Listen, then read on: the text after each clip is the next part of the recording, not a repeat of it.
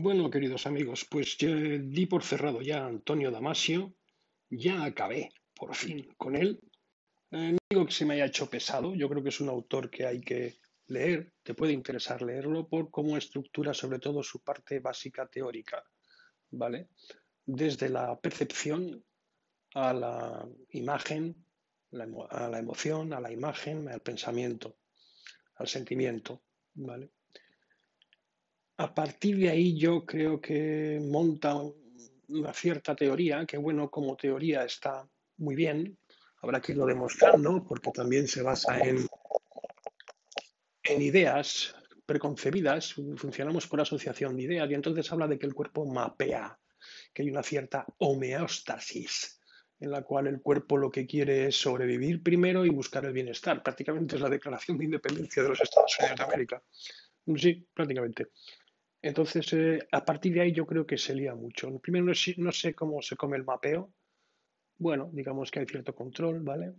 Él es materialista puro, puro, puro, cree que todo está metido en el cuerpo, incluso los pensamientos. Eh, os acompaño en la definición de pensamiento, de pensamiento de sentimiento, porque es un carajal el lío que tienen los, los psicólogos y los neurofisiólogos con este tema, pero hay que ir sentando bases, ¿no? Entonces, ¿qué dice la frase que os voy a extractar? Podría subrayaros muchas, ¿vale?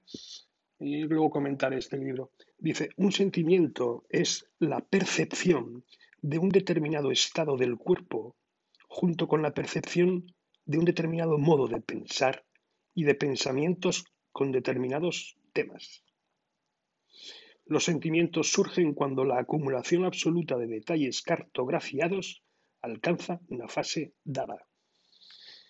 ¿Vale? O sea, los sentimientos son una interpretación para él de las emociones, están pseudo programados, todo está pseudo programado, todo, ¿vale? Desde la percepción hasta la emoción, hasta la imagen, eh, todo. Y todo se relaciona con todo. Quiere decir que es un feedback continuo que él no sabe muy bien cómo demostrar.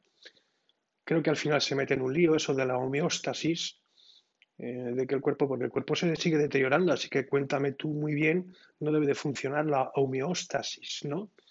El tema de que busques la supervivencia tampoco sé muy bien por qué das por supuesto ese hecho, no lo sé, pero bueno, él lo da por hecho, que buscamos eh, evidentemente el bienestar, sí, estar cada vez mejor y que todo eso lo vamos acumulando.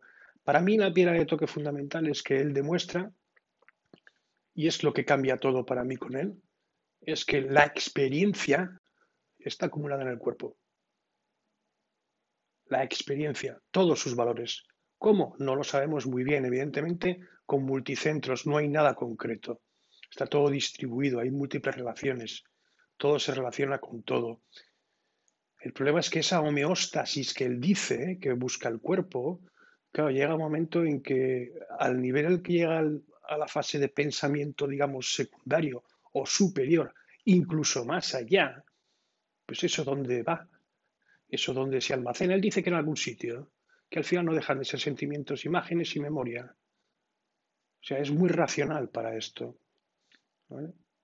Y define, me gusta mucho más la definición de conciencia de Juan Arana, en su libro de En busca de la conciencia, que dice que la conciencia es el sentimiento del yo. Eso es la conciencia. Entonces él quiere buscar la conciencia y dice que la conciencia no existe. Es un sentimiento.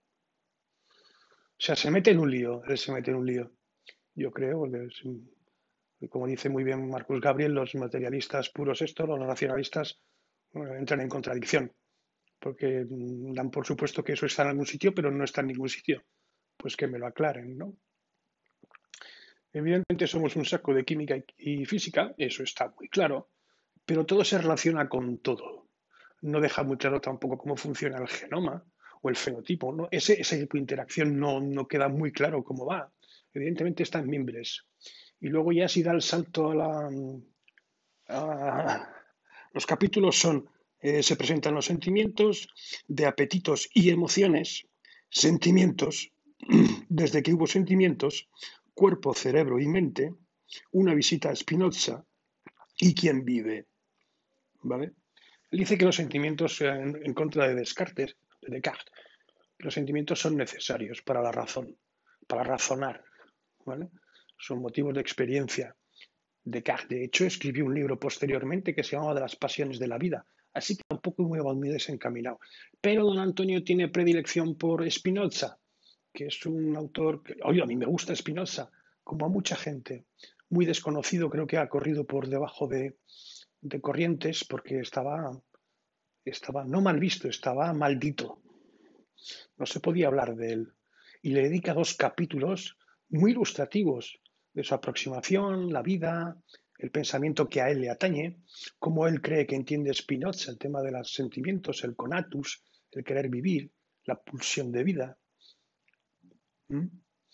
y que todo es un uno, cuerpo, mente, cerebro. Yo no empezaría, francamente, bueno, ya cuando da el salto a la sociedad, ya, ya, ya, dice que la sociedad también funciona por homeostasis, que busca sobrevivir y busca el bienestar, en este caso el bienestar común. En fin, mm, se mete en un, lío, en un lío tremendo, en mi opinión. ¿vale? Peca de buenismo, peca de no sé, no sé, si todo fuera tan sencillo, el cuerpo funcionaría solo. Bell acaba, empieza criticando a Descartes porque dice que la gente acaba viendo el cuerpo como un mecanismo y él es lo que hace. Exactamente lo mismo. Exactamente lo mismo, pero bueno, él es así. Es un autor que yo creo que para quedarse en el modelo de hasta el sentimiento y el pensamiento básico, me parece muy buena aproximación. Y el hecho, insisto, el hecho de que la experiencia se acumula en el cuerpo, lo cual hoy en día está comprobado, ¿vale? Ahora, cómo se relacionan todas las cosas, eso es otro tema, hay mucho camino por andar, mucho camino por andar, que ir tirando de los hilos, pues uno va descubriendo que otra mucha gente está andando y lleva andando. Pero es un buen autor, yo no sé qué recomendaros eh, de empezar. Os dejo en los enlaces a los distintos libros de, Apple para que veáis que no son caros cogerlos por ebook. Y he encontrado este libro en PDF gratuito para que lo descarguéis. Os pongo un enlace por si le queréis bajar. En realidad cuesta 6-7 euros. Yo tengo otro que ya no voy a leer, que es El orden de las cosas, donde se centra más en la, la afección cultural a ese pensamiento de orden superior que puede llegar a manejar los sentimientos, controlarlos de alguna manera a través de la voluntad. ¿Vale? Esas interrelaciones que se dan internamente. Solo leí un capítulo y no pienso leerlo más. Para mí Damasio está cerrado. Yo creo que me ha aportado lo que me ha aportado. Que se sea consciente de que de las emociones, de las imágenes, de los sentimientos, de cómo funciona eso. Y sobre todo, insisto, que la experiencia está guardada en tu cuerpo y el cuerpo extrae la experiencia que extrae de sus experiencias. ¿Cómo lo hace? No sabemos. Mapeando no es, mapeando, mapeando.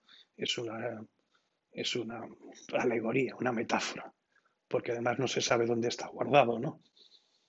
Y hay muchas, eh, hay muchas historias. Os tengo colgado también un post donde se habla del sistema nervioso entérico, que es el que está en el estómago, que es el primario, básicamente y que son disparadores de emociones, que van hacia arriba, hacia abajo, etcétera, ¿no?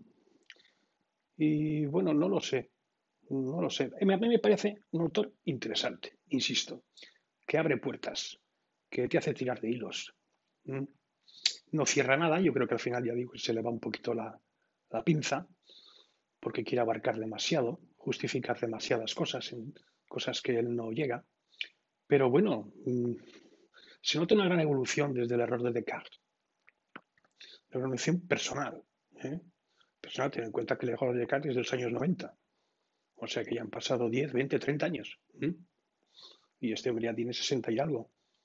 60 y algo. No es que sepa mucho de Descartes, pero sí sabe de Spinoza. Se le ha trabajado. Lo ha interpretado a su modo y manera y se ha quedado con lo que a él le interesa. Pero bueno, tampoco está mal. Spinoza es un autor al que yo ya digo que tengo muchas ganas, pero es que es muy oscuro, muy poco citado.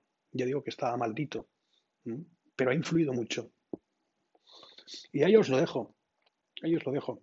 Con esto doy por cerrado al señor Damasio y cerrado y, y voy a decir pasado sobre pasado. No voy a ser tan cruel. Ha aportado sus cosas. Eh, aportado sus cosas. Cuando se mete en plan clínico, uff, tela, ¿no? Pues saltároslo, no pasa nada.